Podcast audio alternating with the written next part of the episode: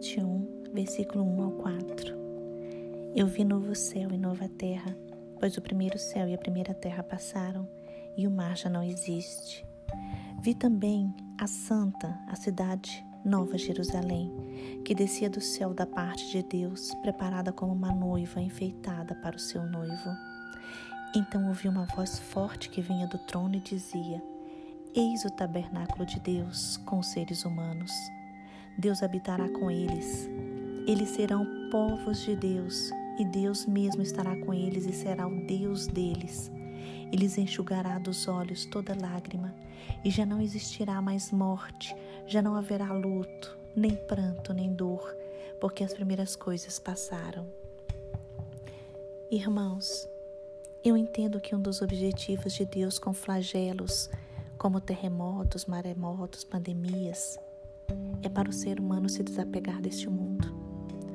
Deus quer desapegar o nosso coração deste mundo presente para que possamos meditar e desejar as glórias do mundo vindouro, desejar a vida eterna. Deus nos conhece, conhece nossa natureza humana, porque somos naturalmente presos a este mundo e nos esquecemos que a nossa casa não é aqui. Nos esquecemos que somos peregrinos neste mundo. Estamos de passagem rumo ao mundo que Deus nos preparou este mundo aqui é transitório. O texto lido traz o triunfo final de Jesus Cristo junto com a igreja. E por que lemos? Para nos trazer esperança. Apocalipse é o relato de visões que Deus deu ao apóstolo João quando ele estava preso na ilha de Patmos. E essas visões culminam na salvação da igreja. São visões da vitória do Senhor juntamente com a Igreja de Cristo. Vemos nesse texto a felicidade eterna destinada à Igreja.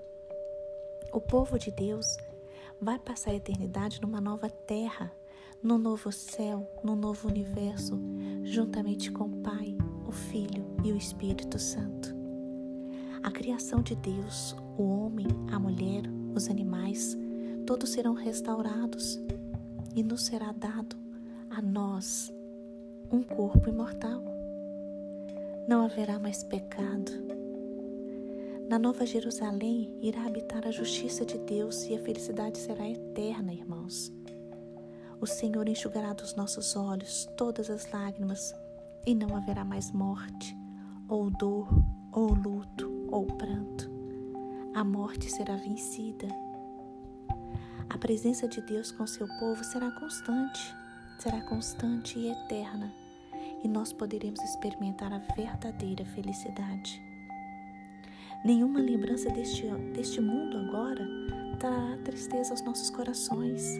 Nós estaremos imunes às tristezas. E tudo isso só é possível devido à morte e ressurreição de Jesus Cristo, que venceu lá na cruz do Calvário e nos declarou justificados perante Deus. Tenha certeza e convicção que Deus fará nova todas as coisas. Cristo hoje nos oferece salvação e vida eterna. Irmãos, quem tem sede de Deus, venha e beba da água da fonte da vida, porque só o Senhor nos sacia com vida eterna ao seu lado. Em nome de Jesus. Amém.